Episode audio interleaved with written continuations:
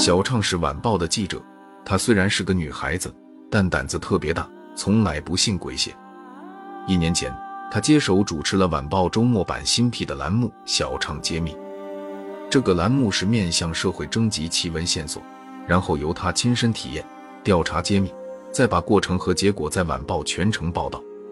栏目开设一年来，所有的奇情怪事都在小畅的亲身体验下得到了合理的解释。这种方式强烈的吸引了读者的眼球，晚报的发行量直线上升，而小畅也俨然成了本市现代的钟馗。一天，一个衣冠楚楚的男人找到了小畅，他叫陈淼，是一个房地产开发商，去年在郊区开发了一座二十八层的祥云大厦，但自从大楼开工，就和鬼的故事纠缠不清。先是起地基时，围墙莫名其妙的倒塌。后来吊塔又三番五次的倒下，之后又有工人神秘的失踪，然后就总有人在大楼附近听到女鬼哭的声音。陈苗也不信世上真的有鬼，认为这些只不过是偶然事件，但凭他一家之词说服不了顾客。大楼还未建成，闹鬼的事情就传得沸沸扬扬，弄得房子竣工之后无人问津。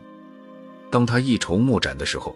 突然想起了本市晚报的这个专门揭露奇异事件的栏目，如果能请记者在大楼里住上几天，以亲身经历现身说法，那大楼闹鬼的谣言岂不就不攻自破了？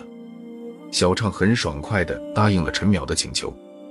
当天晚上，小畅住进了祥云大厦的二十五层零一号房间。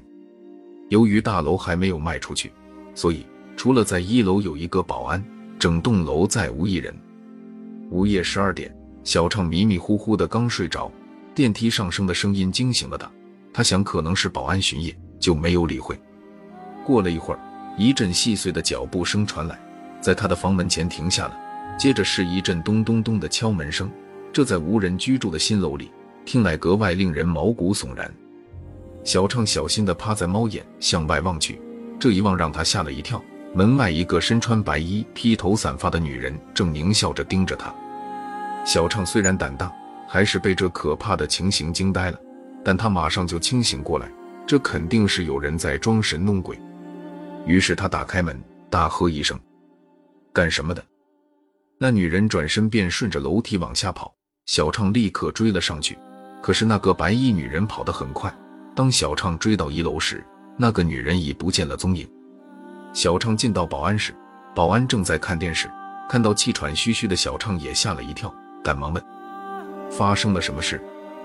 小畅急急地问：“你看到一个穿白衣服的女人了吗？”保安木然地摇摇头。小畅心想：这怎么可能呢？那女人是乘电梯上来的，又从楼梯下去的，大楼里又没有别的出口，进出肯定是要经过保安室的呀。但保安却是一脸的无辜：“我可是一会儿都没有离开过，绝对没有人上去。”不信，你可以看监控录像。录像显示，十二点整，电梯确实上了楼，但是电梯里却空无一人。看完录像，小畅倒吸一口冷气，今天这事还真有点邪。他决定到大楼四周转转，看能不能发现什么线索。转着转着，没发现什么，他就在楼前的一座假山旁的水池边坐下来。刚休息了一会儿，他突然听到身后有什么声音。还没来得及回头，就被人掐着脖子摁进了水里。小畅拼命挣扎着，却猛然看见水里有一个蜷缩着的人，正伸着双手，仿佛要抓住他。他吓呆了，瞪大了眼睛，想要看得清楚些。这时候听到一声大喊，那双摁着自己脖子的手突然消失了。小畅从水中抬起头来，大口大口地喘着气。那声大喊是赶来的保安发出的。他惊恐的程度不亚于小畅，因为当他赶来时，看到的是小畅一个人正把头浸在水中，独自挣扎，直到他大喊了一声，小畅才把头从水里抬起来。二，第二天，当小畅把昨晚的经历告诉陈淼时，他一脸的不快。我请你来是想澄清闹鬼的谣言的，可不希望你来之后发生更多闹鬼的传闻。小畅也觉得事情蹊跷。决定晚上再去大楼里住一晚，探个究竟。小畅的这次经历引起了男友高阳的不安，他告诉小畅不能再独自冒险，今晚他无论如何要陪在小畅身边。男友的关心让小畅很是感动，他同意了高阳的要求。当天晚上，两人一起住进了上次的房间。两人检查了所有的门窗，在确定万无一失后，才上床睡觉。也许是有人陪在身边的原因，小畅很放松，很快就进入了梦乡。到了半夜，他好像听见有个声音在叫自己：“小畅，小畅。”他猛然睁开双眼，旁边的床上是空的，高阳不见了。同时，一个恐怖的声音在叫着：“小畅，救救我！”这声音竟然是高阳的。小畅打开灯，眼前的情景把他惊呆了。只见地上一串血脚印从大门开始，一直延伸到客厅窗台上，而高阳正趴在窗台上，半个身子已经探出窗外。他两手紧抓着窗框，正在苦苦的支撑。而那窗外却空无一人。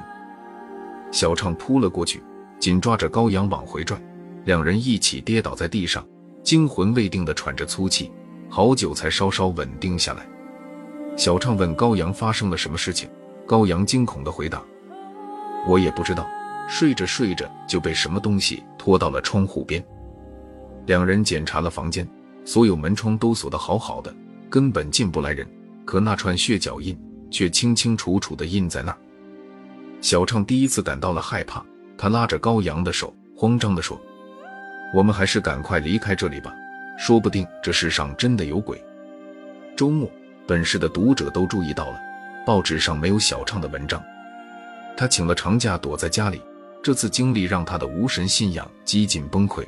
他想自己恐怕很难再将小畅揭秘这个栏目做下去了。同样绝望的还有陈淼。他本来想借这个栏目来证明自己的楼盘并不闹鬼，没想到适得其反。走投无路的陈淼开始考虑将大楼赔钱出手。三半个月后的一个晚上，小畅突然接到一个陌生女人的电话：“去祥云大厦二五零一房间看看吧，你要找的鬼就在那里。”说完就挂了电话。小畅很吃惊，他不明白这女人说的是什么意思。可弄清真相的强烈愿望让他想都没想，就直奔大楼。上到二十五楼，他重重的敲响了零一号房间的门。房门开了，让他大吃一惊的是，开门的竟是高阳。高阳一见是小畅，也变了脸色，但很快镇定了下来，问：“你这么快就全知道了？”小畅故意使诈：“没错，我全都知道了，但我希望你亲口告诉我。”高阳点上一支烟说。我想和你结婚，但没有钱买房子，手中仅有的一点钱投入股市，却又被深套。在你答应帮陈淼澄清闹鬼谣言后，一个炒房团的老板找到了我，他早就盯上了这个楼盘，答应只要能让你相信这楼闹鬼，就送我一套房子。于是我就同意了。那两个晚上，这楼里发生的事都是我导演的，保安是事先跟我串通好了的，白衣女人也是我安排的，就这么简单。我这么做也是为了我们俩的将来。高阳话还没说完，啪的一记耳光重重的扇在他的脸上。小畅满腔怒火，头也不回的离去，只给高阳丢下一句话：“你失去的不仅仅是房子，还有我的心。”第二天，小畅在报纸的头版向市民公布了祥云大厦闹鬼的真相。他在文章的结尾告诉大家：“世界上没有鬼，真正的鬼在人的心里。”陈淼兴冲冲地来找小畅。把厚厚一沓人民币放在小畅面前，说是给他的酬谢，但小畅看都没看，冷冷地说：“陈老板，别高兴得太早了，事情还没有结束。”原来小畅知道真相后，把整个闹鬼事件回想了一遍，唯有当自己的头被摁进水中时，看到的那个蜷着身体的人得不到合理的解释，联系到大楼之前出现的怪异情形，他猛然想到了神秘失踪的民工。警察果然在假山水池底下找到了一具尸体。经过确认，这个男子正是那个失踪的民工。由于建筑工地安全措施不到位，这位民工死于事故。但是陈淼为了逃避责任，用水泥把他砌入了水池中的假山底，并制造了工人失踪的假象。但由于施工使用的水泥质量不过关，加上被水浸泡，假山底的尸体渐渐露出了上半身。小畅被人摁进水中，正好看到了这个人。不久，一个女人来报社找小畅，给她带来了一包农村的土特产。女人说自己是那个死去民工的妻子，特意来感谢小畅的。那女人丢下东西就走了，小畅没有追出去，因为他在想一件事情：这女人的声音怎么好像在哪儿听过？